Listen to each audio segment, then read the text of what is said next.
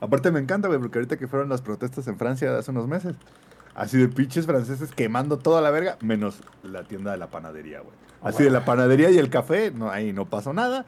Alrededor, güey, todo incendiado, güey.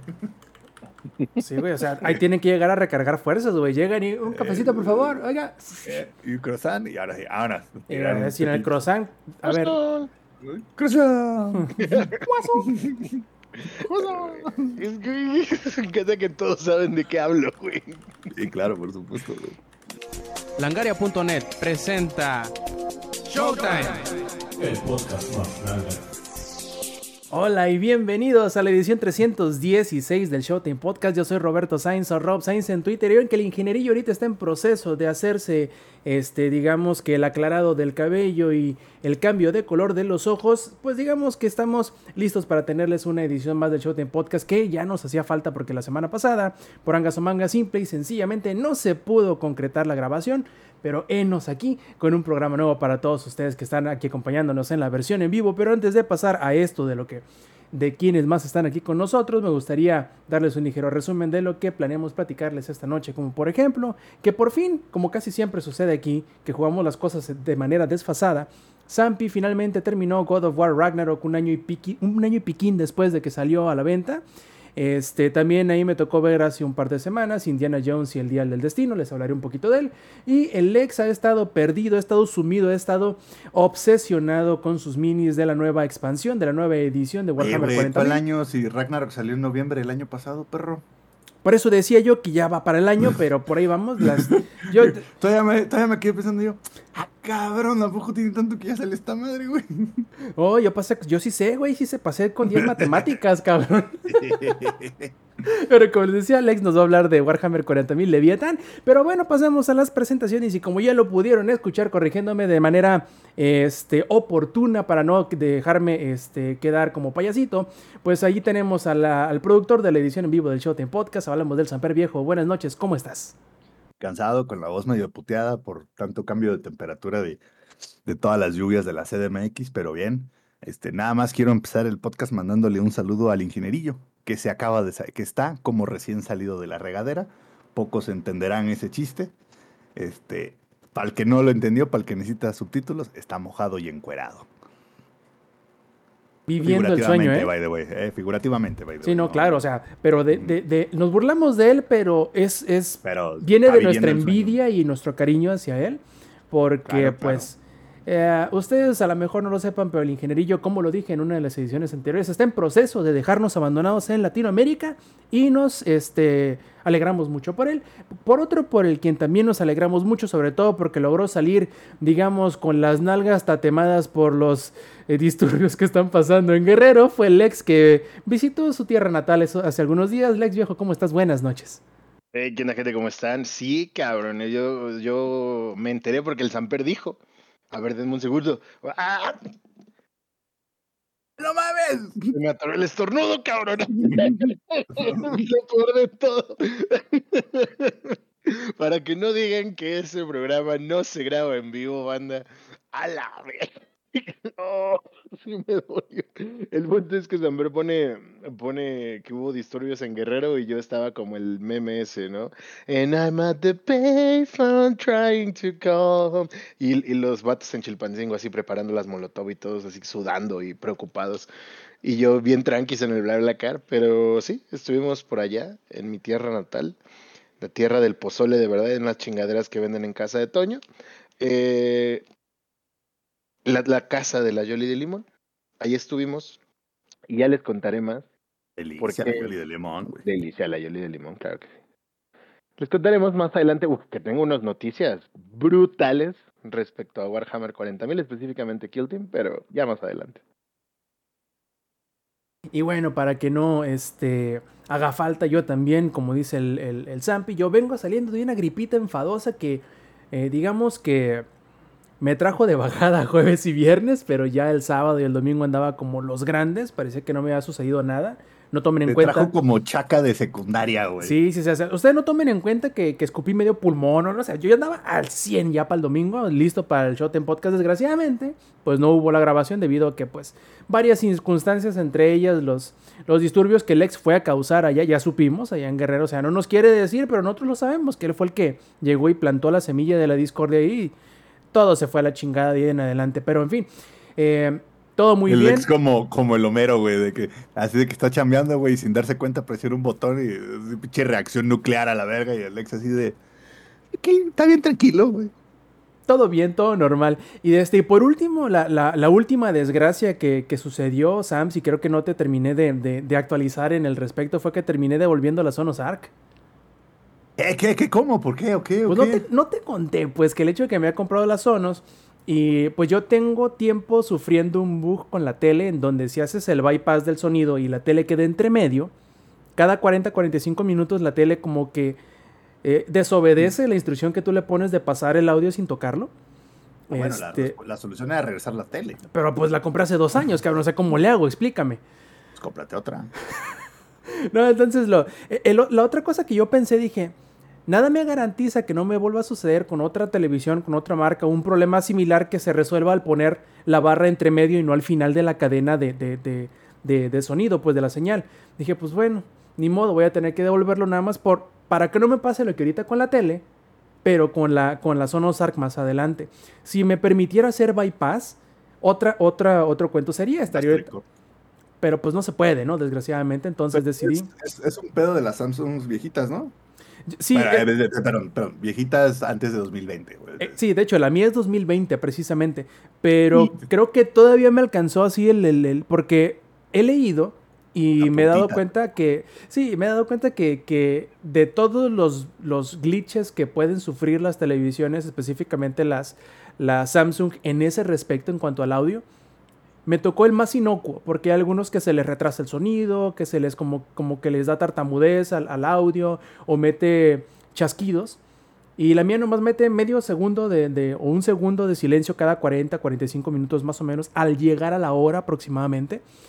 Pero pues como que sí saca de pedo, ¿eh? específico, güey. O sea, Sí. neta, es, es- es el error más específico del universo, güey. Y Así está bien estúpido porque tú es- le es dices a la como- tele, ¿eh? Es, es como mi error el de, el, el de Halo. Sí, que sí, sí. solo la 980 Ti no puede correr con los últimos drivers porque si no te baja el juego a 30 frames, porque ya me volvió a pasar. Es como, este, es como, no sé si alguna vez se llegaron a subir en, en la prepa o en, o en la universidad al coche de algún compa que estaba bien vergueado el coche, güey. Y te subías y el compa era, no, no, no, es que cabrón, no le puedes bajar el vidrio a la mitad y, y recorrer el asiento porque se me abre la cajuela. Una, una cosa así, güey. O sea, no sé si, si alguna vez, le- si nunca tuvieron un compa con una Caribe o algo así. Yo tenía un amigo, güey, que tenía una Caribe y era así como, yo llegaba, me sentaba y era como, güey, no te puedes reclinar hasta atrás. Y yo, ¿por qué, güey? Si te reclinas hasta atrás, se traba porque pellizca el cable y se apaga el carro, güey. O sea, porque pellizca el cable de la batería. Y yo, no mames, o sea, me estás diciendo que si me echo para atrás te apago el coche a medio periférico. ¿Eso es lo que me estás diciendo? Y el güey, sí. Y yo, no mames. Es como ese tipo de, de- de errores lo que me estás platicando ahorita. Eh, una pena, porque la verdad es que yo, yo lo sigo diciendo, la Sonos Arc sí cuesta una lana, pero... ¡Ah, su qué bonita está! No, qué- la- la qué verdad es que sí, ¿eh? Eh, yo estuve buscándole por acá a alguno de mis conocidos que quisiera comprarla porque la verdad le encontré un precio que del año y medio que tengo más o menos siguiéndole el paso a las Sonos para comprármelo, a las Sonos Arc, jamás había visto a 14 mil pesos la, la barra. O sea, es un súper precio exagerado. Pero pues ni modo, nadie quiso, nadie pudo. Va para atrás, no, no. Pues, ¿qué le hago, no?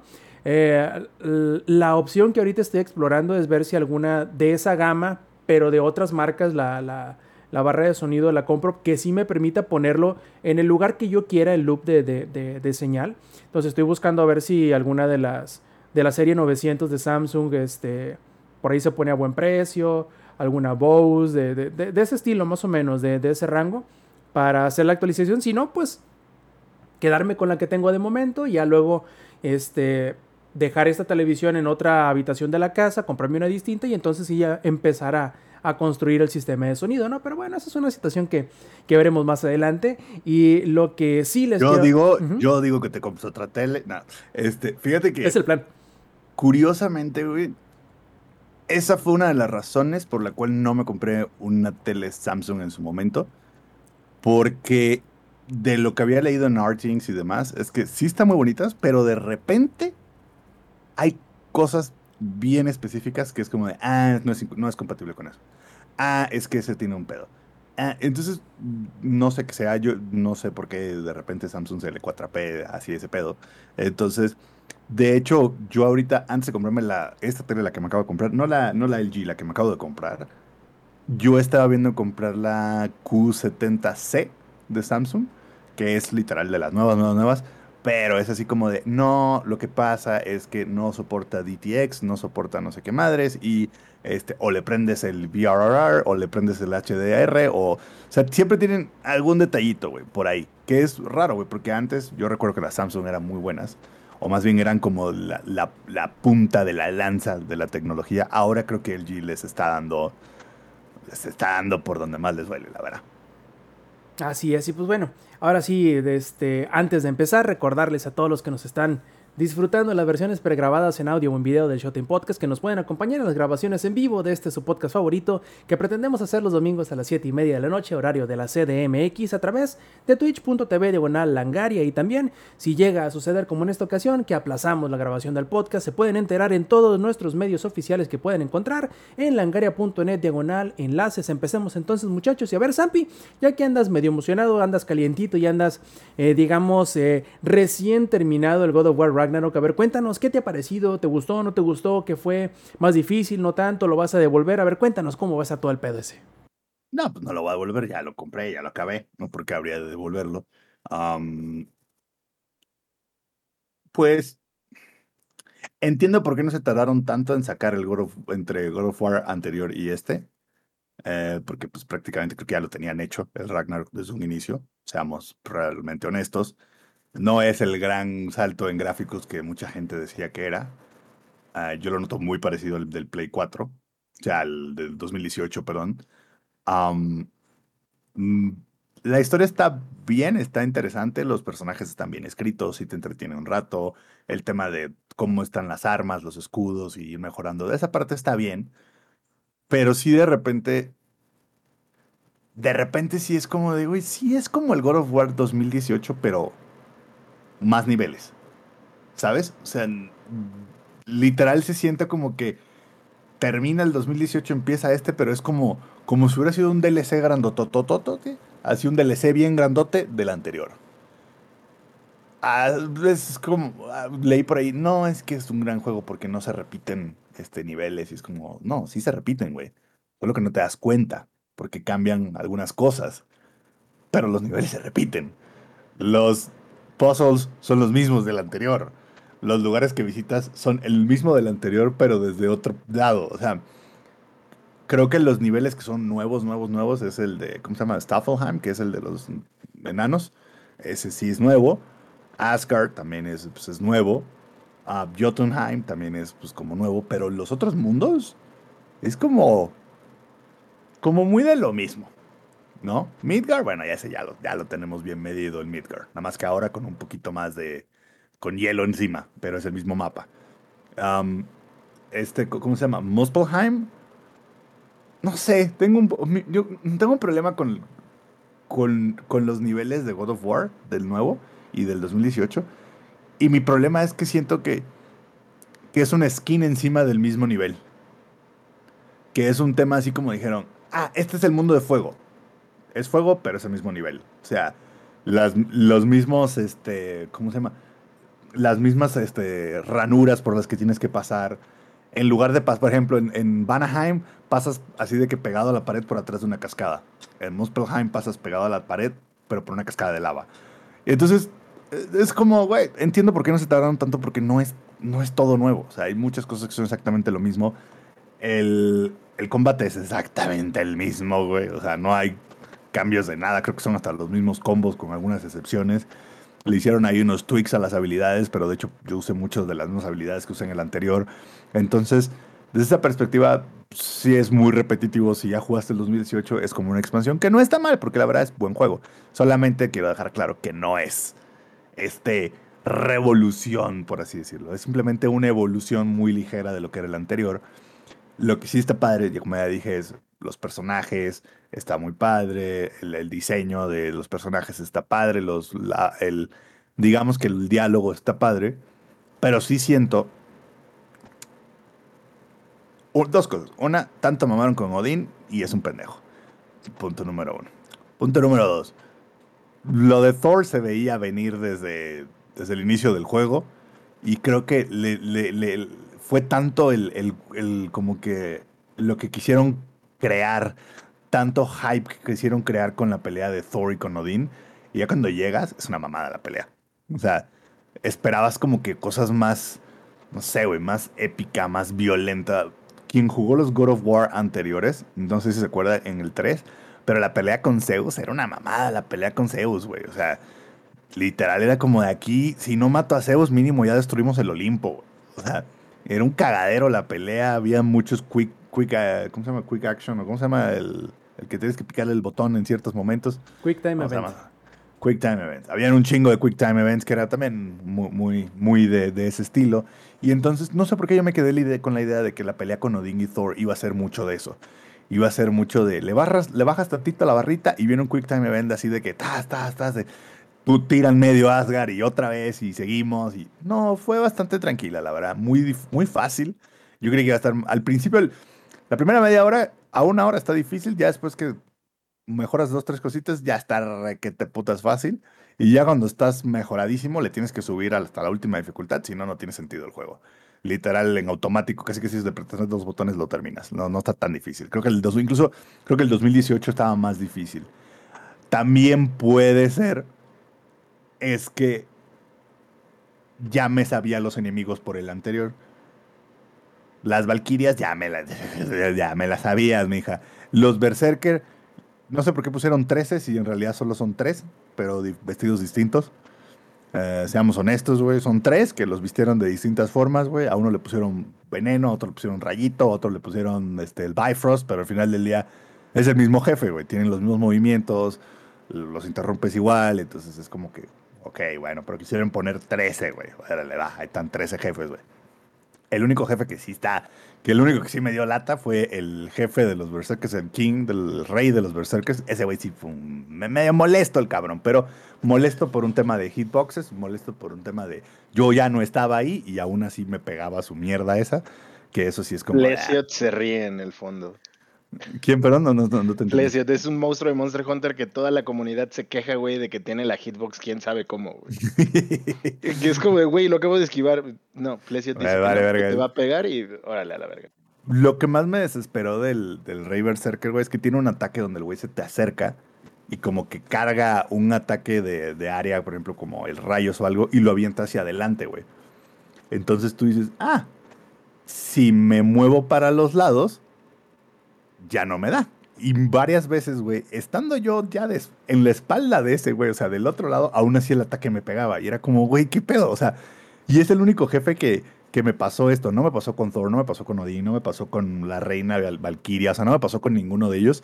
Es ese güey en particular, algo tiene ese ataque en específico y es un solo un ataque que el güey como que, no sé, está ahí raro el hitbox y el problema es que a veces, dependiendo de tu run, puede que te toque que el güey use el ataque una o dos veces, o puede que te toque el ataque 18 veces, cabrón. O sea, puede que te lo spamee. Entonces, como que está ahí medio raro. Si te lo spameas, un dolor de huevos, güey. O sea, mejor literal, mejor dejas que te mate y reinicias. Fuera de eso, es el único jefe como, ah, difícil, medio frustrante. El resto del juego estuvo muy fácil, la verdad. Estuvo entretenido, no lo voy a negar. De que es un buen juego, es un buen juego. No está para juego del año, discúlpenme.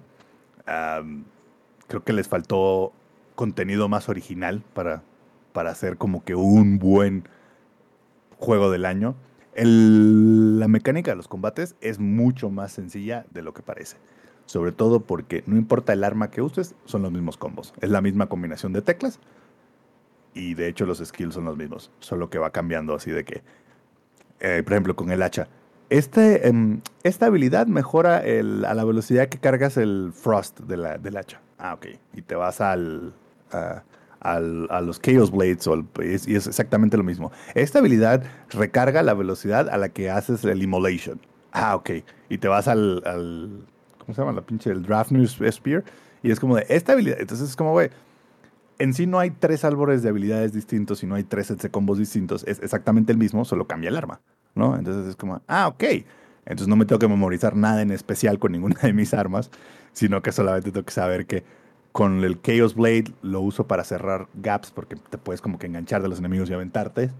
Con el hacha lo uso para cierto tipo de enemigos y el, Spear con otros. Pero en realidad es como, no me tengo que memorizar tres sets de combos, es lo mismo. Entonces, está bien desde un punto de vista de accesibilidad, pero ya cuando lo juegas mucho tiempo es como, güey, ya te las, o sea, ya no, ya no tiene sentido, güey, porque son, ah, güey, me aprendí tres combos y con esos tres combos, literal, te jodes a todos, güey, a todos, a todos, a todos, a todos. Literal, dependiendo de qué tipo de enemigo, hay uno, dos o tres combos y eso es- es- llega un momento en el que ya mejoras todo y ya no necesitas aprender nada más, güey. O sea, y creo que juegos como Elden Ring, ahí es donde se queda muy atrás el, el, el God of War, güey. Porque el Elden Ring, ni de pedo, con tres combos, matas a todos los jefes, güey. Cada jefe te pone una vergüenza de proporciones épicas de maneras diferentes. Y creo que aquí no, aquí es muy... Como muy flat en ese sentido. Igual es como de, ah, ok, si el jefe me va a hacer tal cosa, le hago dodge. Y básicamente todos los jefes lo hacen de manera muy similar. Solo que uno los hace un poquito más rápido, otros un poquito más lento. Pero al final del día es como, de, ah, ok, una vez que ya una vez que te chingas a un Berserker, ya, te- ya puedes matar a cualquier boss del juego porque el set de movimientos es muy similar. Pero Rob, ibas a decir algo. No, no, simplemente iba, iba a, comentar el hecho que me parece muy chistoso porque tiene razón lo que comentas de que el juego es un bastante más fácil, pero yo diría que es porque también te da más herramientas para poderte enfrentar a los enemigos. eh, que si nos ponemos a revisarlo un poquito más detenido, eh, ahora le ponen más énfasis o le pusieron más énfasis en Ragnarok a los distintos tipos de enemigos que se atacaran de manera diferente. Y con que bien dices tú que los combos o los movimientos son similares o son parecidos o son iguales entre los distintos tipos de, de- armas, pero cada una sirve eh, para cosas distintas, para diferentes tipos de enemigos que hacen diferentes tipos de cosas. Y eso está bien chido porque te permite eh, variar la forma en cómo te en- enfrentas a ellos. Y si no me falla la memoria, porque tú lo jugaste más pegadito, eh, en Ragnarok hicieron un mejor eh, trabajo al momento de cambiar la, el arma que traes equipada al vuelo. Ya no se siente Sí. tan, tan pesado, tan, in- no te interrumpe tanto el combo incluso cuando lo cambias de una a otra. Es correcto. Sí, sí, sí, no, de hecho, el, el- ahí sí, sin quejas. De repente se apendeja. O sea, de repente estás como que en el calor de la batalla y le picas y es como, güey, ya le, le tienes que picar como dos, tres veces para que agarre. Pero sí es mucho más sencillo que antes. E igual, ahora te, ¿cómo se llama? Te benefician más, sobre todo con ciertos jefes, de empezar a pegarle con un arma y cambiarte a la otra. Pero también es mi queja, porque como ya tienes tres sets de armas, tienes tres seis ataques rúnicos. Entonces, en un, si tú armas tu build rúnico, es pendejamente fácil, güey. Porque literal es como de, empieza la pelea, le avientas el ataque rúnico de tu acompañante, eh, le avientas tú tus seis ataques rúnicos y el jefe ya no tiene la mitad de la vida, güey. Y literal es como de, y vamos 10 segundos dentro de la pelea. O sea, a, lo que voy es que si lo armas bien, o sea, si armas tu build bien, bueno, lo puedes pasar casi casi con una mano, güey. Ahora, si no armas tu build bien, si no lees los stats, pues, o sea, obvio. Entonces, pero creo que creo que es muy fácil el juego, creo que es muy sencillo, es muy tiene muy pocas dimensiones las peleas. O sea, como que se enfocaron tanto en hacer pocas cosas bien y el resultado de eso es que sí está muy épica las, las armas y todo, pero son muy sencillas, tienen muy poca profundidad las armas.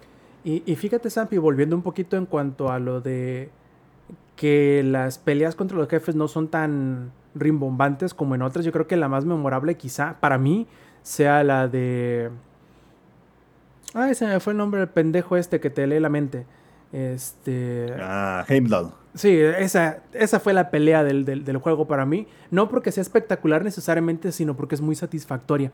Pero lo que voy es que se nota mucho el cambio de la primera serie a la Psycho Mantis, dice Mil Ninja por acá.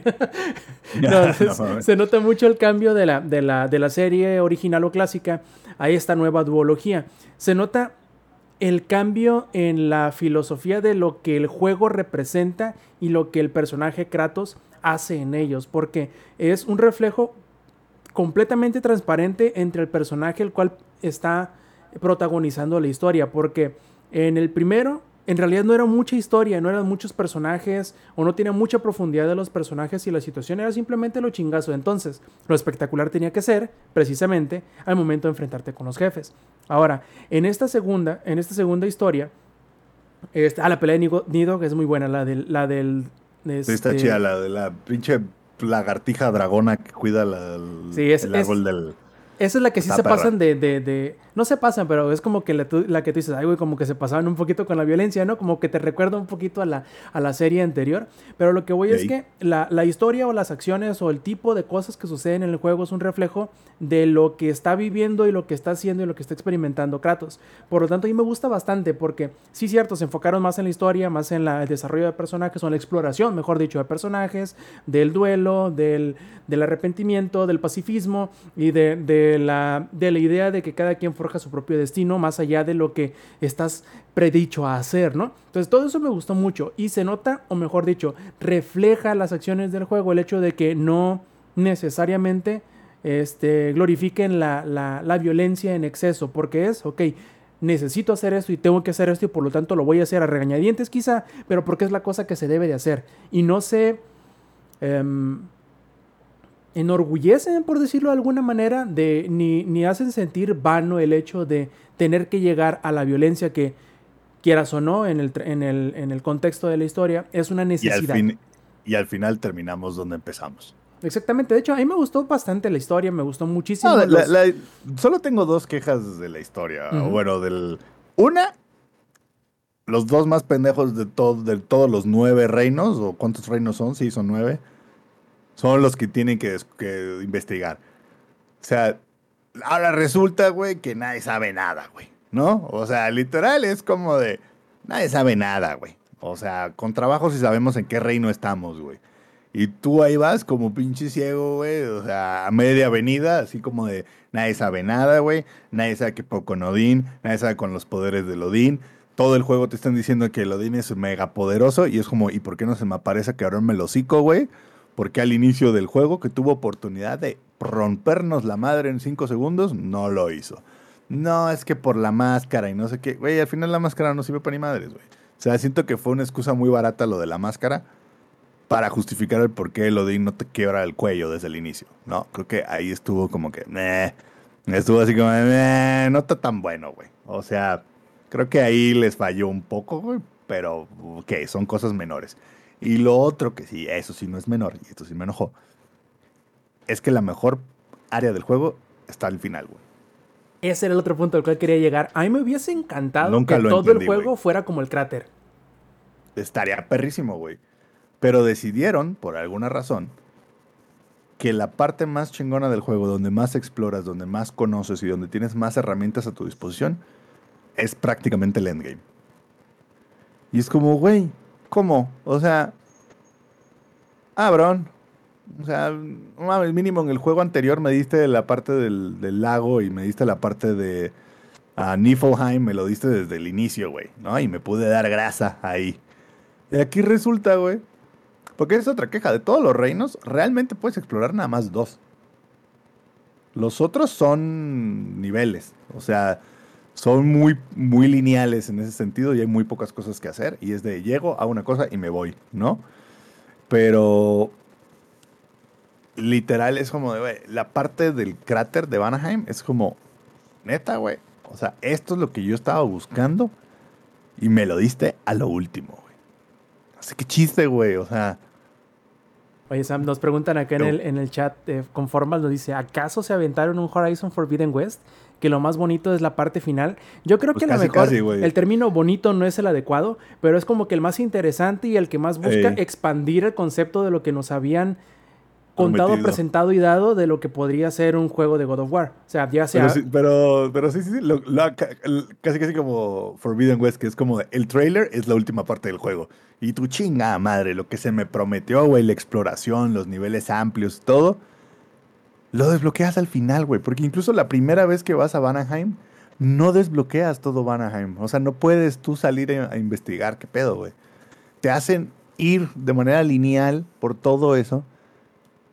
Que pasen ciertas cosas y ya después es que puede.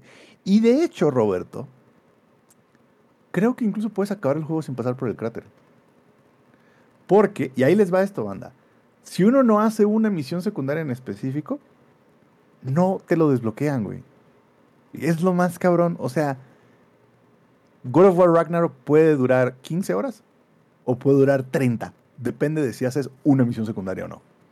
Lo cual es mind blowing, güey. No entiendo esa decisión, güey. No entiendo por qué el cráter, una es hasta el final y dos, no entiendo por qué no es una misión primaria, güey.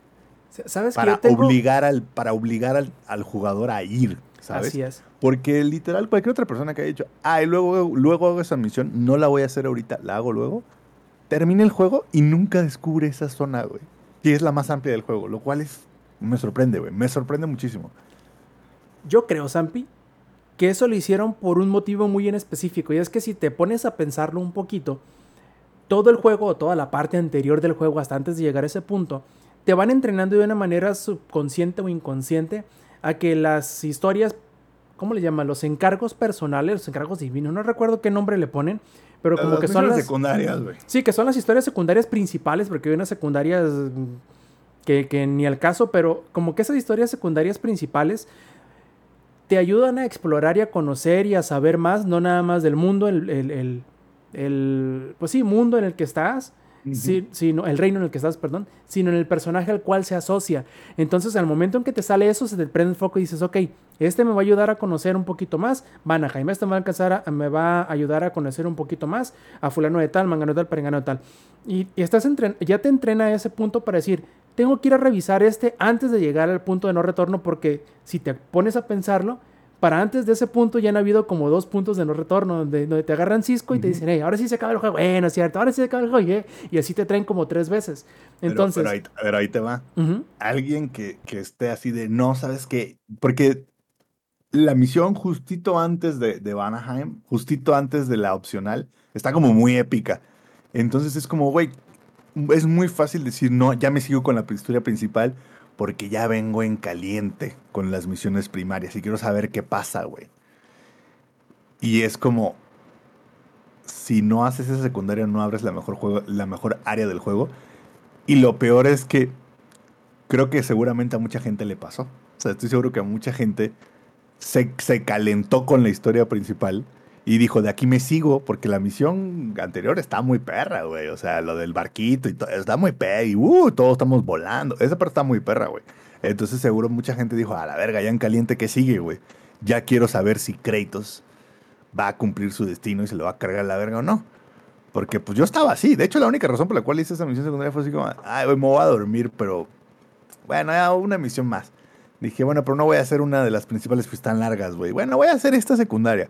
La hago, me desbloquea todo eso y yo digo, no mames, es neta, güey. O sea, es neta que, que una misión secundaria es la diferencia entre abrir todo el juego o solo abrir el 70% del juego. No mames. O sea, son cosas que el diseño tradicional te dice, es, te pongo unas misiones primarias que te van desbloqueando cosas y después tú decides si quieres como que lo que está alrededor de esas zonas, alrededor de las misiones primarias. El hecho de que aquí sea así como te pongo una secundaria y si la haces es que te abro lo demás, está muy raro, güey. Y es un montón de contenido. Yo creo que es como 30% del contenido de Ragnarok que está en esa área en particular, lo cual es sorprendente, güey. Muy sorprendente. Entonces, pasar la historia larga y no hablar de Ragnarok una hora, es buen juego. No estoy diciendo que sea mal juego. De hecho, yo sí le daría un 8.5 de 10. Pero sí se siente que es mucho de lo mismo del 2018. Sí es un poco unidimensional en muchas peleas y le falta variedad en muchas peleas. A veces sí es un poco repetitivo en el sentido de cómo te presentan a los jefes, cómo matas a los jefes, cómo matas a tus enemigos. Los puzzles son impre- impresionantemente repetitivos, güey. Es como, hay como seis tipos de puzzle y ahí te van 60 veces, ¿no? Entonces, de hecho ya llega un momento en el que no, no esperas ni que te terminen de explicar qué está pasando, porque ya sabes qué hay que hacer. Llegas y es como, ay, sí, le tengo que tirar la flecha morada aquí para quemar esto, para hacer esto. Ok, ya lo he hecho 40 veces, güey. Ah, no me necesito que me expliques. Entonces, por eso no es una puntuación más arriba del 8.5. Y otra, y otra cosa por la cual no es una puntuación más alta, y esto es muy, creo que es un problema muy de Sony, es por dos cosas. Una, no tiene mezcla de Dolby Atmos y la mezcla de sonido espacial no es tan buena, la neta. Es como muy mala, güey. Ah, no sé si te pasa, Rob, que cuando alguien está, cuando un personaje está atrás de créditos, así sea que esté a un metro, se escucha como si estuviera a 10 metros atrás. Y cuando el personaje está enfrente, se escucha cabrón. O sea, se escucha como que el güey te está hablando en el oído. Es y es un problema. Ese está hecho para que lo disfrutes con audífonos, no con la barra y con el sonido. Por eso como que se escucha medio inconsistente. Por eso, eso es un problema. ¿Cuánta gente no tiene home theater, cabrón? O sea, entiendo que mucha gente lo va a jugar con audífonos, pero yo nunca lo he jugado con audífonos, güey. Yo me siento jugar en mi sala y lo juego con, con mi home theater y es un problema, güey. Los, los... Yo lo jugaría con audífonos porque lo jugaría en mi PC. Ah, ya te negro. espera. Lo puedo jugar en Ajá. PC, ¿no? O sea, No, güey. No, todavía no. Dale, Ah, dale, ya. dale como seis meses más, siete, y van a hacer un anuncio y en otros seis ya, ya sale. Por cierto, Zampa, acá en el chat nos dice una pregunta importante porque a lo mejor no hicimos la distinción, nos pregunta con formals. Eh, pero eso puede que no... de- eso que puede que no desbloquees, ¿es Ajá. totalmente opcional o lo tienes que hacer porque si no, no entiendes el final? No, de hecho, tú lo, te lo puedes saltar y, e igual vas a entender el final. Simplemente es como más carnita para, el- para la historia. Es como más cosas alrededor de la historia y más historias paralelas a la principal. Pero tú te lo puedes saltar por completo y no te pierdes de absolutamente nada del final. Y el, de hecho, el final del juego solo hay un final, no hay finales alternos, o sea, no hay nada, güey. Tú te lo puedes chutar así de saltártelo y no te pierdes nada del final. Pero a lo que voy es que te pierdes un montón de contenido porque hay casas de dragones que están perras, hay misiones secundarias que están perras y todo eso, ah, si no lo haces, a la verga, güey. Em, pero bueno, vol- volviendo al tema de la mezcla de audio, a mí se me hizo muy mala, güey. Muy mala, lo cual es sorprendente para un juego de AAA. Eh, muy mala la mezcla de audio. um, no tiene Dolby Atmos. Y, y esto es un gripe bien específico con God of War. Tienes que estar constantemente subiendo y bajando el volumen. En las peleas, los gritos del Kratos están muy pinches altos, güey. Y le tienes que bajar. Se acaba la pelea y ya no se escucha una chingada, güey. Le tienes que volver a subir. Porque entonces ya los diálogos, lo- los sonidos ambientales ya no se escuchan una mierda. Entonces, a ver, mucha gente me dice, ay, pinche problema de blanco. Ni más, güey. Pues en teoría, esta es la manera más chingona de jugarlo. ¿No? O sea, con un home theater, con una tele buena, etcétera. Y el hecho de que es como, de, ah, viene, viene una secuencia de peleas muy larga, le tengo que bajar el volumen porque se escucha muy alta la pelea. Se termina la pelea, le tengo que subir el volumen porque ya no se escucha nada. Y así como un rinse and repeat constantemente. Entonces, está raro, es, no sé por qué sea así, o sea, no sé por qué tenga ese detallito técnico nada más. Fuera de ese, hay algunos bugs bien raros, güey, no sé si te pasaron a ti, mi Rob, pero de repente me pasaba que no cargaban texturas, güey, así, o de repente habían enemigos, güey, que, o el propio Kratos, güey, tenía el, el hacha en la espalda, pero le tenías que picar la Y para hacer el recall como si no la tuvieras en la espalda, güey. Está rarísimo eso, güey, o sea, no sé por qué de repente el juego se pendeja. Y es como, güey, ahí está el hacha, la tiene en su espalda. Y tú, sí, pero tienes que picar la Y para hacerle el recall como si lo hubieras aventado, porque el juego como que no, no, no, no reacciona el juego a que tienes el hacha en la espalda. Son cosas muy menores. Lo único que no se me hizo menor fue el audio. Eso sí es un pecado, güey. Creo que pudo haber sido mucho mejor. Fíjate que ahí chécale las, las opciones porque yo no recuerdo personalmente que hubiese tenido problemas salvo que tengas activado el sonido 3D. Eso sí hacía que se escuchara muy muy raro, entonces yo lo cambié. No recuerdo cuál opción de, de- porque No, hay a mí, no, varias. a- a mí, como lo tengo pass-through a la barra, en automático quita el 3D. No puedes hacer 3D. A mí no me deja hacer 3D pass-through. ¿Por qué? No tengo la menor idea. Tampoco me he preguntado, tampoco me he metido a investigar, güey, porque todos los otros juegos funcionan muy ah, perfecto, güey. Entonces, Mm. no, no había tenido la, la necesidad de hacerlo, pero voy a revisar si es a lo mejor es eso. Sí, puede, puede ser. A mí, te, te digo, sí, también la, no recuerdo por qué la tenía puesta la opción 3D.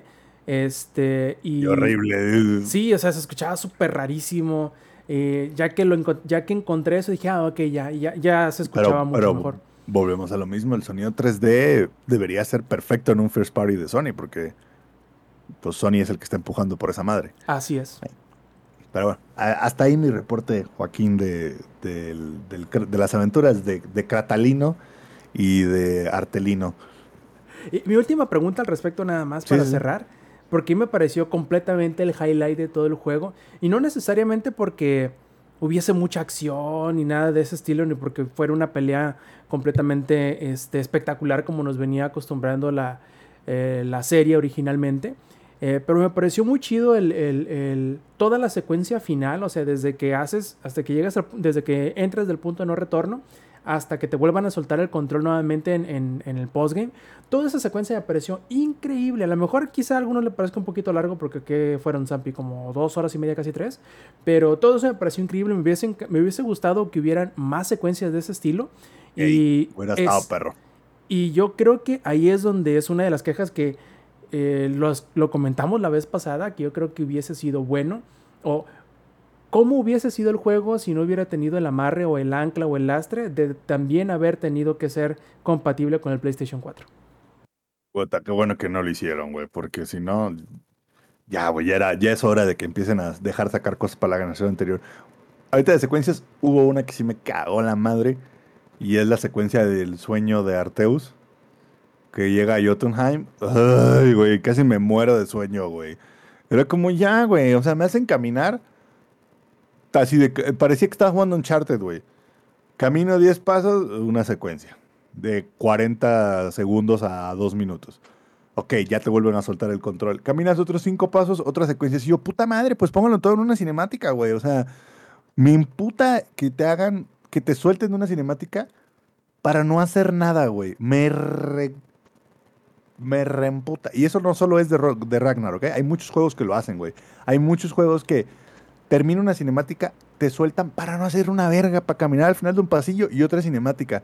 Y yo me lleva la que me... Es más, empe- después de- empecé a jugar hace poco el Watch Dogs Legion. Y en los primeros 20 minutos del juego lo hizo cinco veces y dije, a la verga, no juego esto, güey. No, me reencabrona, güey. Me reencabrona. No hay ningún sentido. Digo, De de, que- entrada Watch Dogs 1 fue un fracaso, ¿no? Pero Sí, no, claro, de, de entrada el juego es malo, güey, pero lo que voy es, a- en- encima de que el juego es malo, ¿lo diseñas mal a propósito? O sea, es como, es como si Lex en Halo fue así como, güey, una cinemática de tres minutos, termina la cinemática y lo único que haces es caminar al final del pasillo y otra cinemática de tres minutos. Dices, güey, ¿por qué no la hiciste de seis minutos la cinemática? Y ya, güey, ¿por qué tenías que yo caminar? Y, y eso le pasa mucho a mm, Uncharted también, güey. Uncharted. para que no digan que son pelijuegos, güey. Ay, cabrón. El Uncharted, güey, no, cómo me desesperó, güey. Porque tuvo muchas secuencias de ese estilo, güey. O sea, tiene muchas secuencias de una cinemática de cinco minutos. Ah, bueno, bríncate tres techos, otra cinemática de cinco minutos. Y yo, mm, güey, cu- ¿cuál era el punto? Pon las pegadas, ¿no? De una vez. Ajá, güey, pégalas, güey. O sea, cabrón, o sea, porque dijeras tú, güey, es que te partes en la madre con 18 personas, güey, una balacera o algo así, y después hay otra cinemática. Ah, ok, güey, lo entiendo.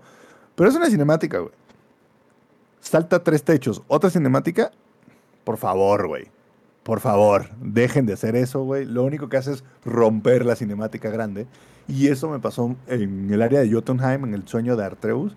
A su madre, güey. Cinemática. Angerboda hablando cinco minutos, güey. Que cómo hablaba la morra, güey. Termina. Camina, pasa por debajo de un árbol, otra cinemática. Me lleva la que me trajo, güey. Entonces, ese sí, eso y el audio, vaya, va. O le encontré una cosita más. Ese tipo de cosas. Y eso no es propio de God of War Ragnarok. Eso es pro- propio de muchos juegos. Que ojalá, güey, ojalá alguien lo quite, güey. Porque no tiene sentido, güey. No tiene sentido el. Te pongo una cinemática tres minutos, te hago caminar y te juego por otra cinemática. Es como, güey, no me hagas perder el puto tiempo, güey. Es como, ah, ahorita si te metes al PlayStation Network, te dice que uno de los beneficios de tener el PlayStation Plus Premium Maximus es que puedes jugar las primeras cinco horas de Uncharted. Y yo, ah, o sea, no vas a jugar, güey. Porque las primeras cinco horas de Uncharted son 95% del tiempo son cinemáticas, güey. Creo que el juego empieza a la sexta hora, güey. si te descuidas. Y, y una último, un último detalle que no sé si sea un nitpick o una cosa que me hubiese gustado más ver, sobre todo porque te lo ponen y te lo quitan, este es eh, Freya. Nada más te la muestran cinco minutos y ya. No digo que no es importante porque lo es, la mencionan de vez en cuando, la meten en el hilo de, Dos la sueños historia. chaquetos, güey. La vieja orquestó el golpe de estado. La vieja or- se vergueó a Thor. Pero ni el. Aparte, hay veces que parece que ni, que ni el Kratos y ella fueron pareja, güey. O sea, yo, yo lo entiendo porque Kratos así es. O sea, el personaje de Kratos en estos nuevos juegos es acá estoico, es una piedra que No, habla. O sea, yo Más o entiendo. más o menos, pero de repente también te venden este Kratos que es muy sabio, güey. Y que es muy. Tiene una percepción del mundo distinta. Y los hombres hacen las cosas por esta razón. Y el hombre. Y de repente es como este Kratos muy sabio. Mamón. Fue- tu, tu esposa resulta ser que era casi casi dealer, güey, de los nueve reinos y tú ni te enteraste, mamón. O sea, O sea, sí me hubiera gustado que, o una de dos, o no nos mostraran nada y nomás nos contaran de ella, o nos, mostra- o nos contaran más y nos mostraran más de ella, ya que te la pusieron enfrente los primeros minutos del juego. Ojalá So- so- hubiese sido hace- así. solo hace ver a Kratos como un puto pa- pelele, güey. O sea, al cabrón le orquestaron un golpe de estado en la, a- enfrente de él y el cabrón nunca lo vio, güey. Es como, no mames, mi Kratos. Pues ahora sí que, pues ¿qué no te preguntabas cuando esta morra se perdía por tres días seguidos, güey? Que se iba a otro reino a terminar de orquestar el golpe de estado. ¿Qué no te, no te preguntabas así de, eh, carnal, la sopa está fría, ¿dónde está esta vieja? No, no, no, no, no, no, no, no, no, mi carnal vive abajo de una piedra, güey. Así es, así es. Pero bueno, así son esto. Ojalá que para las próximas entregas, cuando sea que vayan a llegar, Sí va a haber esa Este- mamada de, ay, no vamos a sacar más, güey, por supuesto, ya todos sabemos que ya van a dejar descansar al Kratos y ahora va a ser ah, con Artemiso lo que van a sacar. Ya vamos a ver, eso se- será en unos años que nos enteremos. Este, lo que también pasaron y tuvieron que, tuvimos que vivir muchos años antes de que nos enteráramos qué pedo más con él es Indiana Jones, porque, a ver, saquemos cuentas, Zampi. Indiana Jones entre la 3 y la 4 pasó menos tiempo que entre la 4 y la 5, ¿no?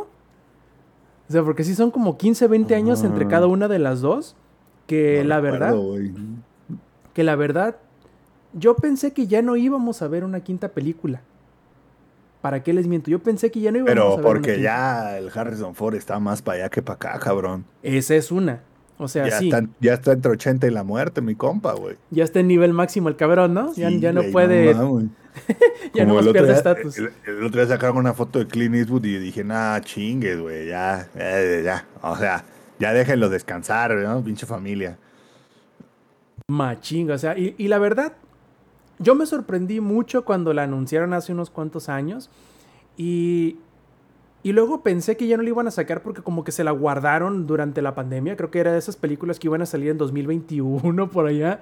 Y como pues estaban cerrados los cines dijeron, espérense plebe, lo sacamos más para adelante, eh, teniendo el, el riesgo siempre latente de que Harrison Ford vaya a estirar la pata en el Inter, pero, pero, sí salió.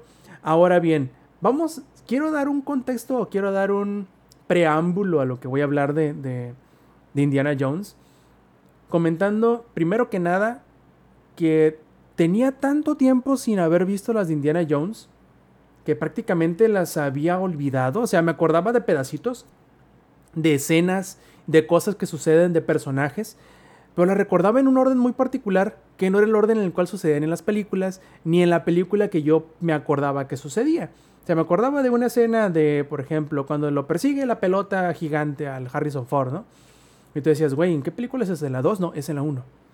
Este, y no, pues que la película en donde tienen que salir de las minas y van en un, en una, en un carrito esos que ven en las minas. ¿Es en qué película, güey? ¿La primera o la tercera? No, güey, es en la segunda. Eh, es en la segunda, así la del, co- con lo de los niños que, que hacen ahí trabajo forzado y la madre, güey. Ah, sí, exactamente. Entonces, e- eran ciertas cosas que la neta yo no me acordaba porque tenía tantísimo tiempo que no las veía que no me acordaba. Incluso yo nunca había visto la cuarta hasta hace relativamente poco, hace 3, 4 meses, ¿no?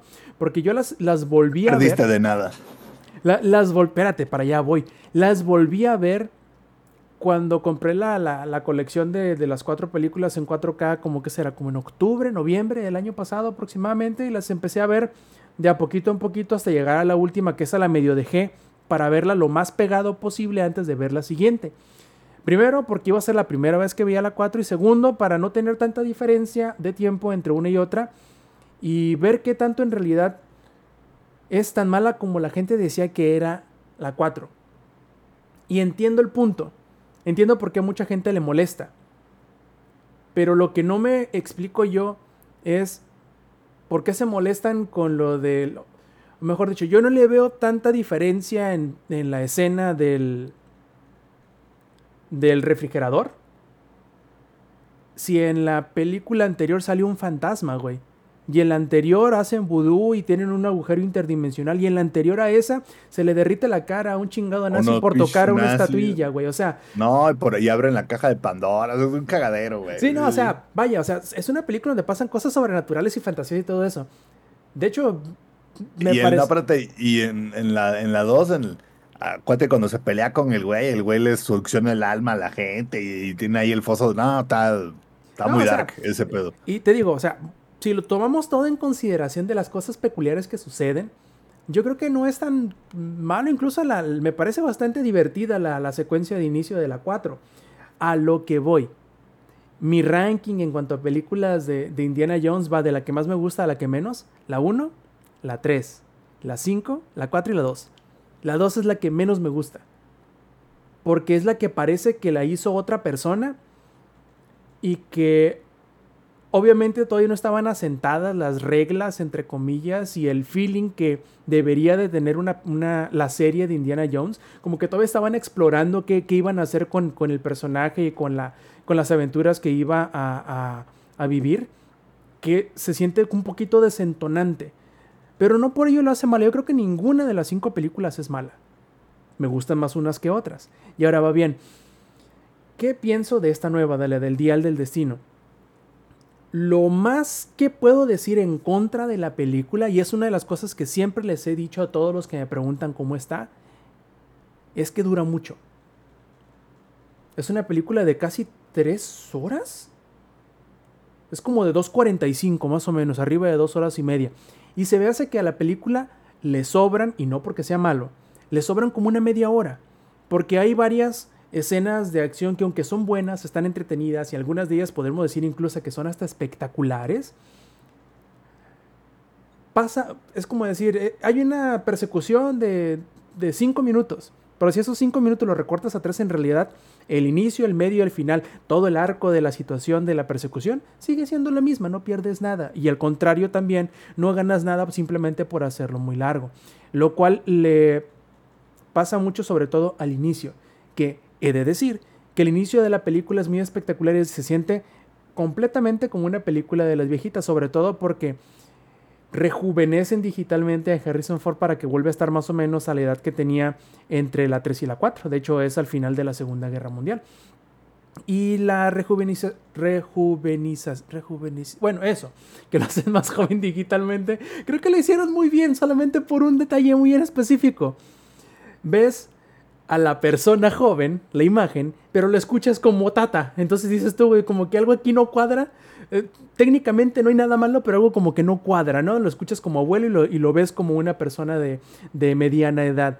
Eh, pero eso solamente es como para reconocer o resaltar el buen trabajo que yo creo que se hizo en la, en la imagen. Porque sientes que algo no cuadra, pues sobre todo porque está bastante bien la rejuvenización. Ahora, este, si de todas las escenas de acción así largas, les acortas un poquito, unos 3, 4 minutos a cada una. Yo creo que sí llegan más o menos a las 2 horas, en donde yo creo que sería el punto perfecto para que la película no se sintiera larga. Ahora va bien, necesito hacer una aclaración muy, muy on point para esto de que digo, ay, la película es muy larga y la, la, la, y la, la, la. Esta película, cuando yo la fui a ver, fuimos a la última función de la noche, empezó a las 10 y media terminó casi a las 2 de la mañana. No bostecé ninguna vez. O sea, sí, soy de la, de la creencia de que la película quizás sí sea un poquito más larga de lo que necesita ser, pero no es aburrida, no sientes el peso del, del, del, del tiempo de la película. Pero sí, ya que terminas haciendo cuentas y dices, güey, estuve casi tres horas en el cine.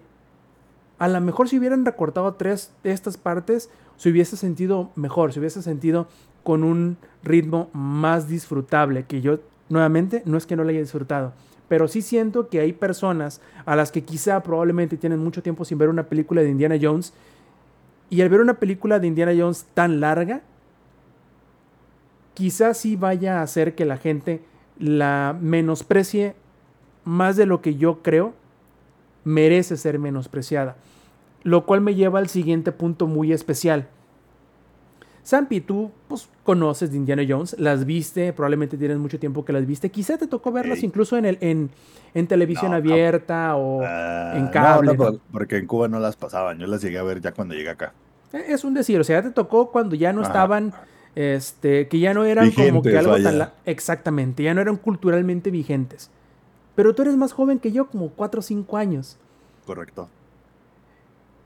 Pero a mí también me tocaron muy jóvenes esas películas. Tampoco se supone que, entre comillas, son para mí las de Indiana Jones. Si no son para mí, Según son yo, para... son como para el Inge, güey.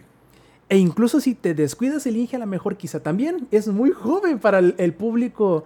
Este, ¿Cuándo, cuándo salió la primera de Indiana Jones? Como en el fue en cen- el 80. A ver, 79, 80. Fue 1981. Y la No, segunda que tampoco. como el 84 y la tercera como en el Ah. 88. Tampoco es para el Inge. No, tampoco. Por eso te digo, entonces, ¿a quién, ¿a quién le estás pidiendo que vaya al cine a ver una película de tres horas cuando canónicamente creo que ninguna llegó a las dos horas, ni la cuarta? Este, lo cual me sorprende muchísimo porque eso aumenta el discurso o la, la discusión, digamos, que es el eh, de que los blockbusters de verano están fallando. Pero no creo que necesariamente es que estén fallando, creo que se están conjuntando muchos, este, muchos factores que exacerban este problema. Primero, por ejemplo, son muchas películas, o muchas películas largas. Son muchas películas que salen muy juntitas. Y sobre todo si tú lo pones en una situación en donde no sabes muy bien a quién van dirigidas esas películas, como por ejemplo el de Indiana Jones, pues claro que lo estás tirando al matadero prácticamente. Ahora bien, habiendo dicho todo esto, yo creo que es una película de 7. A mí me gustó muchísimo. Eh, me gustó mucho la forma en cómo va este, ondulando, por decir de alguna manera, el, el papel o el personaje de Indiana Jones en esta, en esta quinta y última película, yo espero. Eh, porque empiezas viéndolo como era en, en su punto más alto, cuando era joven. Este, pateando, golpeando y agarrando a sombrerazos a los nazis, que es como todos recordamos a Indiana Jones.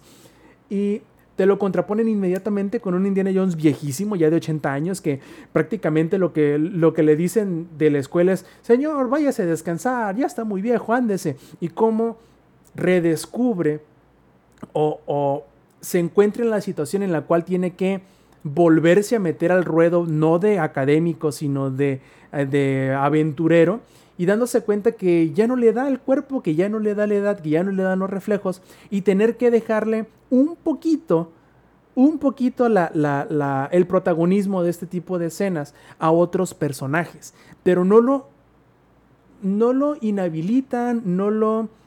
Eh, no, no lo hacen un objeto salvo, creo que al último un poquito, pero no lo dejan completamente invalidado por ser simplemente muy, muy mayor. Y eso me gustó mucho. O sea, no es nada más, ah, mira lo que he curado, es un viejito, sino que es importante.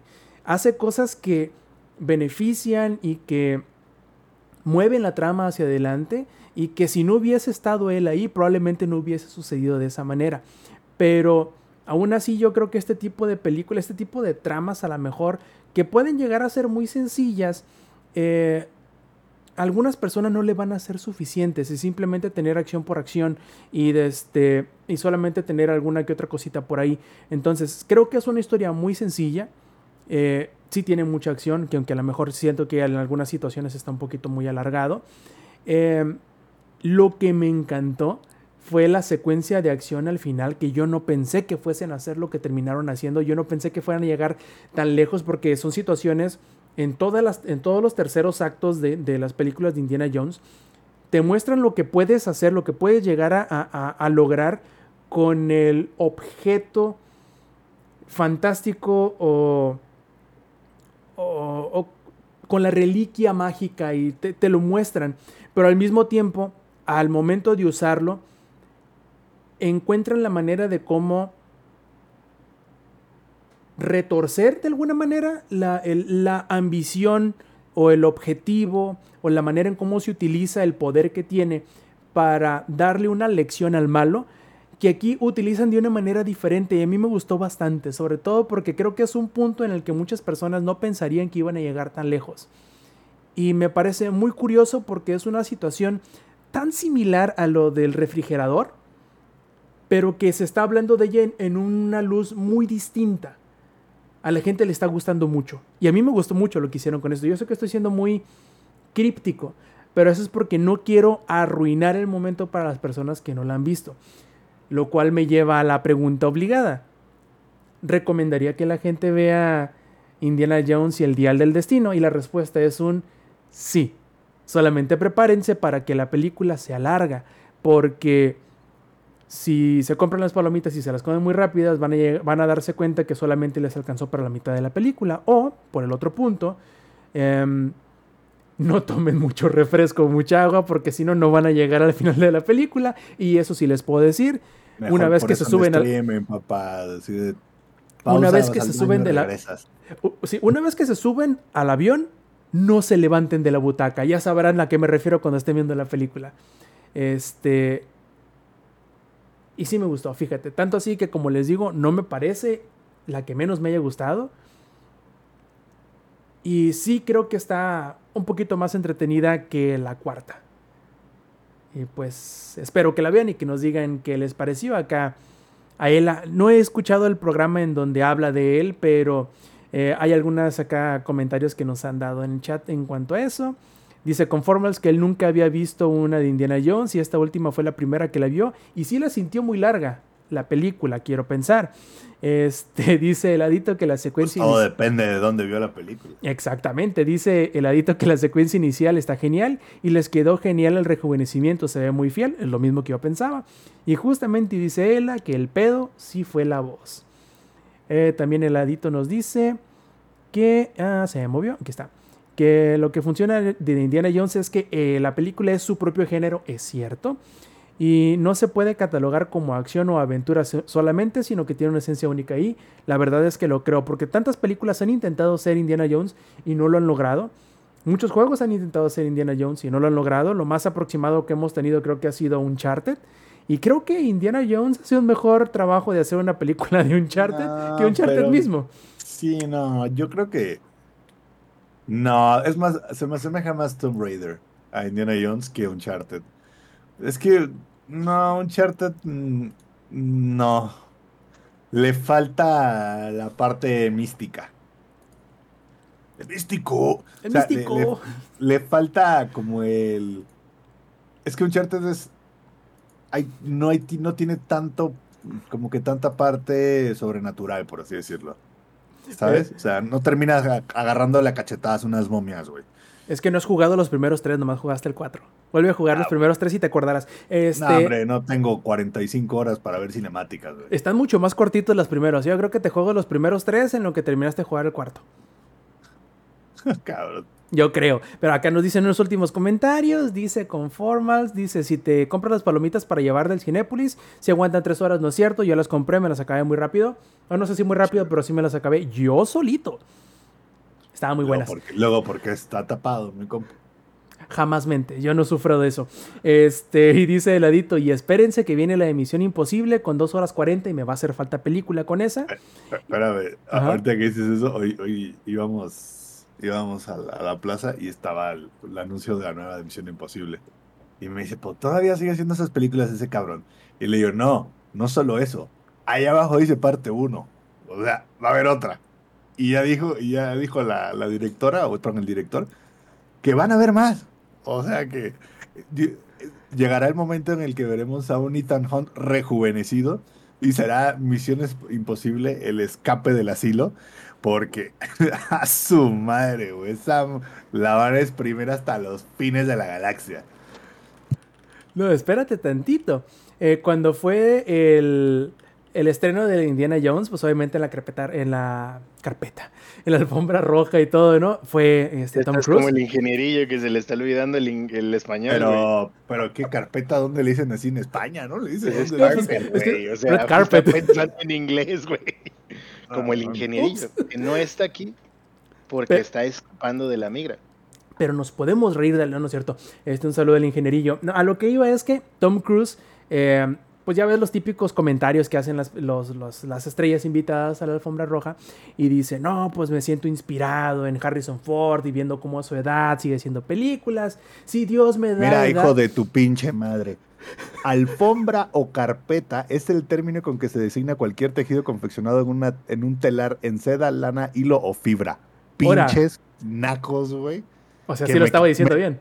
Claro, güey, pero lo que voy es que me tiraron de loco cuando en realidad les faltó educación.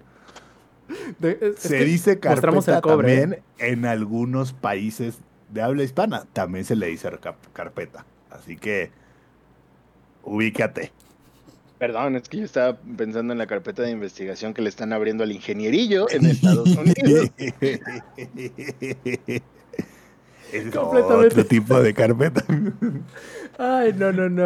A, a- a lo que iba, carpeta de investigación. Perdón, estoy, estoy apuntando los, los probables títulos del podcast. Este, a lo que iba con el comentario es que dice este, Tom Cruise que si le da la edad, la fuerza, el físico y todo lo demás, él estará haciendo películas de Misión Imposible hasta que, pues como Harrison Ford, dice prácticamente el cabrón. Así que, pues, Algo que se nos va de repente es que Tom Cruise tiene 61 años, güey. Y el cabrón se acaba de aventar por un risco en una moto en y luego ¿qué pedo? O sea, yo no tengo duda que, que gente como Tom Cruise y Mark Zuckerberg sí, sí se puede pagar el- el- la vida eterna, solamente se, se nos están haciendo ver como que tantito viejos para que los demás no nos enteremos, güey. Hasta que ya cuando tenga como 80 años le van a sacar el cerebro y se lo pondrán a un cuerpo joven. Porque, ¿qué pedo, güey? Mire, nomás para terminar el, el- tema este, quiero que Sampi, por favor, abre Google y busca eh, qué edad Ajá. tiene esta... Se me acaba de ir el nombre. La novia de México, Maribel Guardia. Este, Exactamente, exact- e- ella es la que estaba Tiene pensando. como ahorita. 70 y 64 tiene 70 y- Maribel. XD, pero creo que tiene 69. ¿eh? 60. no, güey, tiene 64 años, güey. En 5 más, ya va a llegar a la edad Güey. guiño guiño. Ah, brón. Que, que solo esto es un statement así como random. Yo siento que Susana Zabaleta está más chida. Es todo lo que voy a decir. Respecto a ese tema, es lo único que voy a decir. Fuera de eso, probablemente luego hagamos un podcast que se llame, puerco. no sé, Langarios Legendarios, hablando sobre teorías de conspiración y cosas por el estilo. Sobre por qué Tom Cruise y la cienciología lo mantienen joven. Tom Cruise y puedes agregar en esa, en esa lista a George Clooney, güey. A George Clooney también. George Clooney, güey, cuando nació, creo que, creo que era este, en blanco y negro las fotos, güey. Este, Brad Pitt también va a cumplir ya 60. Así que tenemos varios integrantes a la conspiración de que los, los billonarios realmente ya tienen la, la fórmula para la vida eterna, solamente no quieren que lo sepamos. Como en South. Park, güey, que la cura para el SIDA era el dinero. No sé si se acuerdan de ese capítulo. No, no, licuaban billetes, güey, y Magic Johnson es el A que la llevaba el tratamiento, güey. Ahora sí, por último, y ahora sin googlear, quiero que alguien me diga, quiero que ustedes dos me digan qué edad tiene Cher. Ah, no, seten- si andan sus set- 70 y cacho, ¿no? Ha de andar como Sí, yo- yo- 74, 75. Yo, yo digo que 73. Ninguno de los dos. Tiene 7-7 la señora. Ah, Nos va a enterrar a todos la hija de la chinga. Yo voy primero, güey, por favor, o sea, yo llevo en lista de espera para que me entierren desde hace un chingo, güey. Por favor, voy yo primero. Ey, Bueno, yo- bueno. El, el- el- el- el Juan Mechas tiene 58, ¿eh? No, sí, pero o sea, no, si tú ves a Juan Mechas y a la Cher, tú dices Cher es más joven, güey. Sí, y sí. Ah, deja de ver. A la Cher ¡Hala, güey! No mames, la Cher casi casi nació cuando terminó la Segunda Guerra Mundial, güey. Ay, cabrón. Bueno, en fin, eso es todo lo que tenemos que decir de Indiana Jones y el Dial del Destino. Pero lo que sí quiero que nos platique es, y miren, ya que prendió el micrófono porque andaba muy calladito, calladito el mendigo, quiero que Lex nos platique de la nueva edición, la nueva expansión, la nueva eh, forma que hay de jugar Warhammer 40.000. Y hablamos ahora sí, no de juegos, sino de las figuritas, esos con el cual pierdes la vista, pierdes las articulaciones y probablemente también pierdes tus ahorros para el retiro. Yo, no- mi plan para el retiro es el colapso mundial de la economía o la desvivisión. No hay más. O sea, por lo mismo, invierto, slash gasto, lo poco O que tengo de agarrar mis- un, agarrar un reino y atravesar el palacio de atravesar el Palacio Municipal de Que me, Chilpancingo, que me pongan cinco, est- cinco estrellas, sí, su madre. como en el GTA. Esto no es un meme, banda. O sea, yo pasé por Chilpancingo y les dije, esto es una alegoría al capitalismo y los, los chilpancinguenses gueños dijeron, a huevo, tomaron un rino el día de hoy y tiraron la puerta, la reja del Palacio Municipal de Chilpancingo. Lo muy que es un orgulloso rino para los que no sepan. Es básicamente un tanque chiquito, güey. Es- Una tanqueta, un- la verdad. Es, es un Homer blindado, güey. O sea, estoy muy orgulloso, estoy muy Que, orgulloso. que una vez más, este, en México la realidad supera la ficción. Cada vez más se comprueba la frase del, del gran este, Salvador Dalí que dijo, yo no puedo regresar a México porque México es más surrealista que incluso mis obras. Ah, el hombre tenía la boca llena de razón. Así es, así es, y estoy Perdón, muy continúa. orgulloso. Mm. est- Estoy muy orgulloso de la raza guerrerense. Qué bueno que destruyan el Palacio Municipal, siempre y cuando las causas sean justas. Pero el tema no es ese. El tema es Warhammer 40.000, lo cual es todo lo contrario, porque el imperio de la humanidad eh, se basa en la explotación laboral y el hipercapitalismo, el racismo y la xenofobia. De manera meme. O sea, es- un meme. Maldito Ah, yo- imperialismo yanqui. Maldito imperialismo yanqui. El punto es que estamos celebrando la décima edición de Warhammer 40.000 con una salida bastante interesante. Que el nuevo set se llama Leviatán. Es de Space Marines porque pues son los Posters Boys en contra de Tiránidos, que es mi facción favorita. Y dije, güey, este es el momento perfecto para terminar de ponerle un clavo a mi ataúd de deudas. Y decidí splitear la caja con uno de los compas de acá de Puebla que quería la parte de los Space Marines. Ah, para toda la banda que nunca ha jugado Warhammer 40.000 en su versión tabletop, si han jugado alguno de los videojuegos o vieron mi, último stream que tiene dos meses en el que jugué Bolt Gun, ah, básicamente se trata de matarse porque en el oscuro futuro no hay nada más que la guerra. Y ese es el eslogan. Eh, básicamente, han agilizado el proceso de juego y han reducido, o, sí, pues, yo yo voy a decir simplificar, pero no por ello quitarle, son kaijus básicamente, quitarle eh, la, suena irónico, no, no le quitan la complejidad al juego que le genera la estrategia, pero sí lo simplifica de manera que sea mucho más entendible y mucho más rápido el jugar a las partidas de 40.000, ya que antes podían durar 5 horas. Y seamos honestos, la mayoría de los que jugamos estamos en nuestros late 20s, early 30s, y uno de los compitas que juega Kill Team es un doctor de 68 años que no tenemos 5 horas de nuestra vida para desperdiciar, entre comillas, jugando a las miniaturas. Ah, ¿no? ¿Qué No en, una so- no en una sola partida. En varias sí, sin pedos. Nos vemos este fin de semana en la Mega XP, en donde se va a llevar a cabo el torneo de Kill Team, pero más adelante les cuento de eso.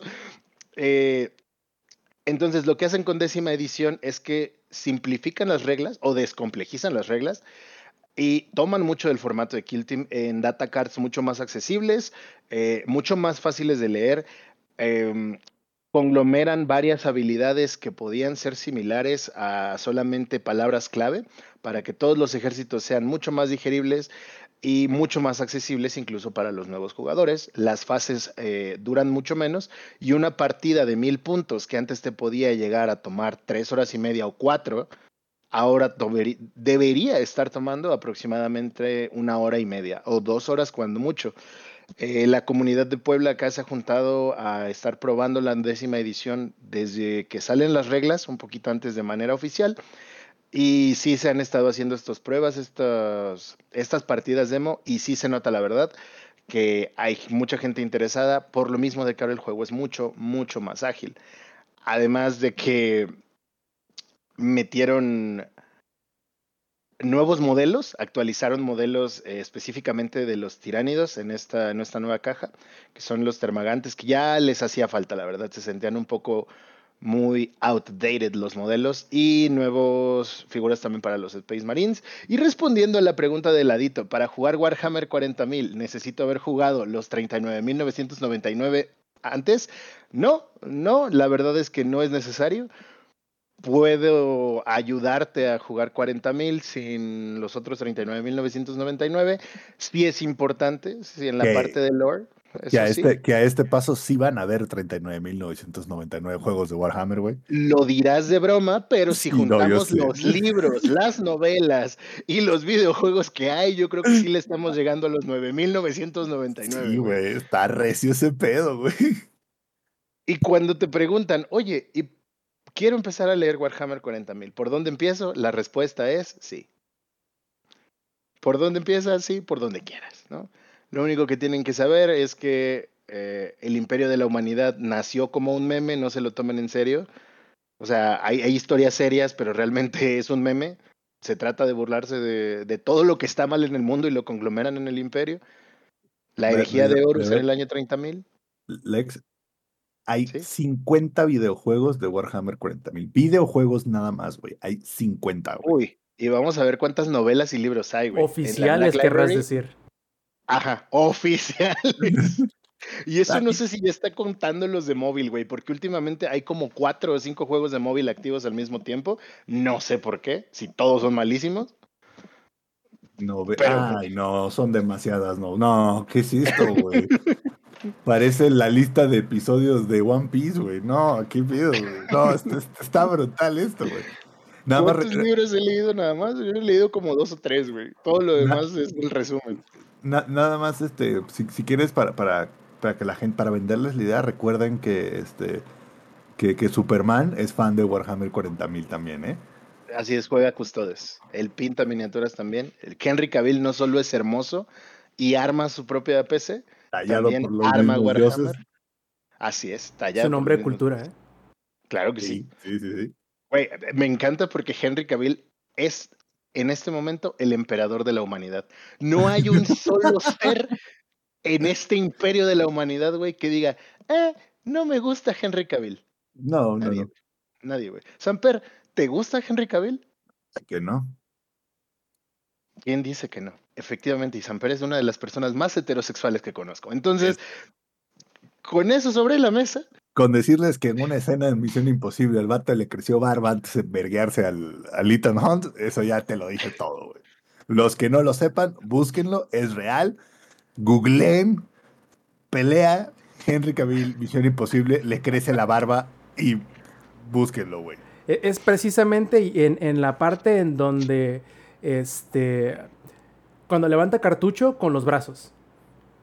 Sí, sí, sí, sí. El vato como que le hace, "Ja, ahí te voy, perro. Y en el momento en que encasquilla los músculos, le crece. Es como, ¿what? Como que dices, ¿qué? Y, y lo regresas. Y ya salió en postproducción que eso. Dijeron, güey, nosotros no hicimos nada, ¿eh? O sea, el vato se paró, hizo así y creció barba. Y todo el mundo en la producción, hasta el propio Tom Cruise, se quedó, lo volteó y le preguntó, maestro, enséñame cómo lo hiciste, güey. Porque te mamaste. Ahora sí te mamaste, güey. güey, es Henry Cavill. O sea, él es el emperador de la humanidad. De verdad, se los juro, güey.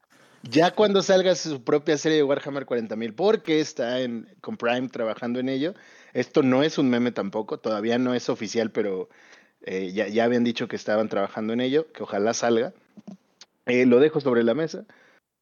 Si quieren tener una oportunidad de besar a Henry Cavill, investiguen un poco de Warhammer. Y qué mejor que acercarse a sus comunidades locales o a mí para que les ayude con ello, ya que, como les decía, esta nueva edición ha simplificado muchísimo las cosas, la manera de jugar. No Eh, y quiero hacer énfasis en esta parte en la que no quita la complejidad, porque muchos jugadores de la vieja escuela, usualmente racistas y xenófobos, eh, estaban con el de no, es que lo están volviendo más fácil y cualquiera va a ser accesible. Y es como de, eh, sí, de eso se trata que sea más accesible para todas las personas y no para el montón de gatekeepers, xenófobos, racistas y misóginos. Entonces, qué bueno que esos viejos rancios se están quedando atrás con el juego y le dan oportunidad a personas que de verdad quieren compartir en temas de comunidad y en jugabilidad, eh, pues partidas bastante divertidas. Hay temitas que todavía tienen que tocar Games Workshop en el tema de jugabilidad, ya que hay facciones que han quedado especialmente rotas que incluso en la comunidad de Alemania, lo cual suena bastante mal, alemanes diciendo qué debería hacer y qué no, eh, han decidido banear en su próximo torneo importante de Warhammer 40.000 a los Eldars porque están bastante, bastante, bastante fuertes y pues la comunidad se ha convertido en no leo lloros. Eh, hay cosas que trabajar en cuanto al temas de, de balanceo, pero en general el juego ha quedado muy chido. Creo que una de las partes chidas también es entrar con una comunidad que está creciendo como lo está haciendo la escena local aquí precisamente donde yo vivo, que es en Puebla. Hay mucha variedad, sí hay muchos Space Marines, pero hay variedad de Space Marines. Cada, un, cada capítulo tiene sus propias mecánicas y un largo, etcétera. Entonces está chido porque el meta local es variado.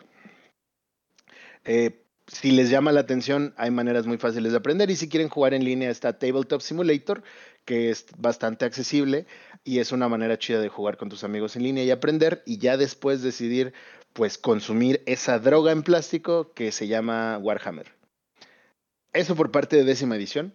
Eh, me tomó un ratito armar las figuras, la verdad. Eh, entre que la papita, o sea, mi gato, no dejaba porque le gustan las limas de uñas, no sé por qué, entonces pues estaba con la lima, quitándole las, las imperfecciones cuando cortaba el, el, sprue y todo, pues no me dejó armar como yo quería, así que fue un, un, proceso de una semana de armar como cada pedacito del ejército día a día, pero es bastante divertido, ya vendrá la parte de la pintura.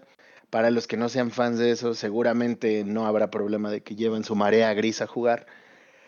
Y por otro lado, que hablando de temas de la comunidad, sí es algo que me hace muy feliz y me enorgullece platicarles a todos los escuchas y a los compitas que ya les había dicho este, desde antes. Eh, estuve en pláticas, bueno, no nada más yo, Alejo, eh, que es otro eh, creador de contenido de un podcast especializado en Kill Team, que es como Warhammer 40.000 en chiquito. Y Mario, que es este representante de la tienda de Noveno Reino de Ciudad de México. Estuvimos platicando con el representante de Games Workshop y conseguimos tres pases para la Mega XP, que se van a, mejor dicho, tres pases para el Mundial de Atlanta de Kill Team, que se van a dar en la Mega XP, que es este evento del fin de semana, en el torneo que esperamos logre ser el torneo más grande de México, con 32 plazas. Y así es, el ganador tendría la oportunidad de ir a jugar a Atlanta el Mundial de Kill y otros dos pases que vamos a, pues que se van a llevar, mejor dicho, que van a ser conseguibles en el Grand Tournament que haremos en Puebla para, para. Esto ha sido un trabajo de comunidad que hemos venido haciendo uh, desde inicio de temporada, por ahí de febrero. Está súper chido el crecimiento que ha tenido el juego en México y en Latinoamérica Alejo incluso ha creado el ranking de Latinoamérica, el RLKT. Eh, seguimos trabajando junto con ITC para ver en qué momento quieren darle su propia región a Latinoamérica, pero son, son como un montón, un montón de, un montón de trabajo conjunto que se ha hecho junto con los organizadores de torneo de Perú, de, de Argentina, hay mucho Kill Team en Argentina, eh, de Colombia, de Chile. Entonces creo que esto está muy, muy chido y lo quería compartir con todos ustedes e invitarles a que asistan a la Mega XP, que va a ser una convención de juegos de mesa este fin de semana en el World Trade Center. Y si se apuntan al torneo de Kill Team, eh, tienen pase para los dos días, aunque no lleguen a top 8 para el día 2 y van a poder tener acceso a todas las cuestiones de la convención. Y pues los premios están muy chidos, no solo son los pases para el Mundial de Atlanta, sino un buen premio, o sea, el primer lugar se va a llevar como 3 mil pesos en productos de Games Workshop. Entonces va a estar muy, muy chido. Y estoy muy feliz de compartirlo con todos ustedes. Y de que, ¿por qué no he jugado tantos videojuegos? Porque he estado trabajando mucho en temas de comunidad con Warhammer y Kill Team acá en la localidad y con otros organizadores de torneos a, a través de todo México. Entonces, pues ahí estaré dándoles más información de cuándo va a ser el GT de Puebla. Mientras tanto, rífense a ir a la Mega. Si les llama la atención todo esto, escríbanme y les enseño a jugar por Tabletop Simulator. Eh, hay, hay muchas, muchas maneras de, de introducirlos a, a este bonito hobby slash vicio. Pero ustedes pueden detenerse cuando quieran. Yo puedo dejarlo cuando quiera. Pero no A quiero. ver, déjalo. No quiero. Pues muy bien, entonces tendremos resumen de la Mega XP en próximas este, ediciones del Showtime Podcast. Pero a ver, eh, Lex, antes de, querer dar el cierre a esta edición 316, la pregunta es, ¿algo más que quieres agregar en cuanto a Warhammer? Eh, no, pero me gustaría tocar el tema de ladito que dice ahí en el chat. Besar a Henry Cavill. Yo quiero que me asfixie con sus chichotas. Sí, yo también. La verdad es que sí. La verdad es que yo también quisiera que me asfixiara con sus chichotas. Levante la mano quien no quiera que las chichis de Henry Cavill lo asfixien. Quien no quiera. Quien no quiera que levante la mano. Ah, ok, perfecto. Eso creí.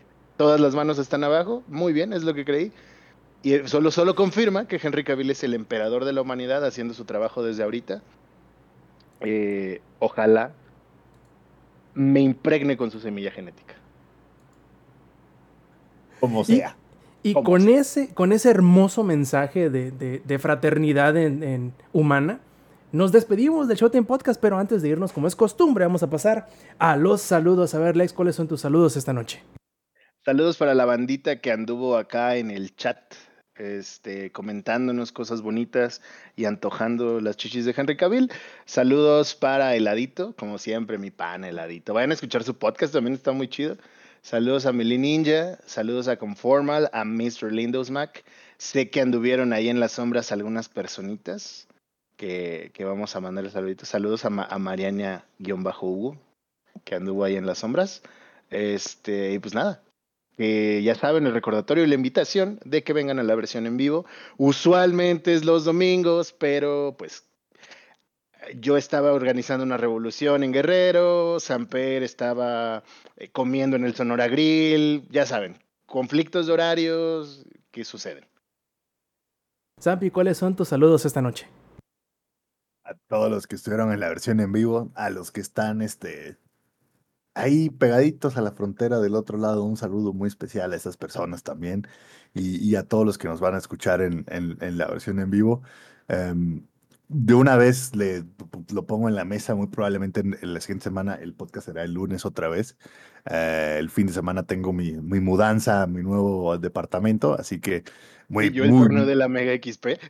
eh, exacto, entonces muy, muy probablemente terminem- terminemos haciéndolo el lunes. Es 99.9%, porque pues, si algo nos enseñaron los condones es que nunca es 100%. Nada, O nunca usen, es... más de un método de protección. Yo por eso juego Magic y Warhammer, güey. No, hombre, güey, tú te mamaste, güey. Tú traes 500% de protección. Es que uno no es suficiente, cabrón. Tú, tú- tú traes los multipliers, mamón. No, no, no. Se, se estaquean esos dos y ¡ah, Oh. su madre! Y adicional, acuérdate que me puentearon el DVD, entonces ya. Sí. Bueno, pero ese es... Pero pues eso todavía se puede de repente chispotear, ¿eh? O sea, déjame decirte que, que de repente, güey, sí, sí pasa, ¿eh? Que, que como que no pega. No, Y pero ya, eso pues, lo mezclas con Magic y Warhammer y ya no hay manera. ah, exacto. Sí, porque aparte me encanta que la única manera de saber que no funcionó la operación es cuando ya se cagó. O sea, nunca te dicen, regresan seis meses y échanos una prueba aquí en un frasco. No, sí, de hecho sí, ¿eh? No, de hecho Ah, sí. sí. Sí, sí, sí. Y, fue en el IMSS. Sí me dijeron como de, oye, sí necesitamos que regreses acá para comprobar que efectivamente ya no más y- y. Y en la mente del ex, ah, chingado, ¿y eso cómo lo van a comprobar? No, pues sí, hay, hay un conteo de espermas y todo el pedo, güey. No, sí, neta. Vayan a hacerse la vasectomía, amigos. Y el ex, ¿a quién me voy a dar o qué? No, güey, a ver, el mundo no necesita más niños a menos que sean blancos y privilegiados como van a ser mis sobrinos, los hijos del Samper, güey. A la enfermera gorda, güey, gigante. así. Esa es la de prueba, mijo. No, no, no, o sea, no, llevas tu muestra ya, llevas tu muestra, güey. Güey, ahorita que es lo de tu muestra. Ya pasará el podcast. Uy, vi un meme que decía: cuando llegas al, al laboratorio y te explican que la muestra de, de, de materia fecal era del tamaño de una nuez, y tú, ¿y ahora qué hago con este bote de mayonesa? Le llegando, güey, con una de litro, güey, ahí al IMSS. Así, tenga, hijo. Con una de litro, cabrón. Ahí les va para que no haya falla, mi compa. Dice Alex. A ver, cuéntele de uno por uno, güey. La verga. Ay, qué desagradables sujetos. Sí, pero amigos, no traigan niños al mundo a menos que vayan a ser blancos y privilegiados como los hijos del Samper. Entonces, Ya, vayan, ya, vayan ya. a que les cuenten el DVD, güey. que les pongan chip. Pero bueno, muchachos, entonces, este también recordarles que según mis cuentas, a ver si hacemos así, pasamos el 1 y si es más 2. Ya me dan las cuentas. nueve, llevamos cuatro. Exactamente, si me dan mis cuentas, supuestamente ya para la próxima semana estará de vuelta el ingenierillo. Así que es otra promesa más que les tenemos para la siguiente edición del Showtime Podcast. Pero pues bueno, también recordarles a los que nos disfrutaron en las versiones pregrabadas en audio o en video, que se echen la vuelta a la edición en vivo. Eh, que normalmente, normalmente son los domingos, 7 y media de la noche, horario de la CDMX. Y si se quieren enterar de los aplazamientos y los cambios de día de grabación y transmisión, pueden hacerlo en nuestros medios oficiales que pueden encontrar en langaria.net diagonal enlaces. Entonces, muchachos, nos despedimos. Este, de parte del ingenierillo, de parte del Samper y de parte del ex, de parte mía también. Yo fui Roberto Sainz o Rob Sainz en Twitter y esta fue la edición 316 del Showtime Podcast. Nos vemos la semana que entra. Stay metal. Langaria.net presentó.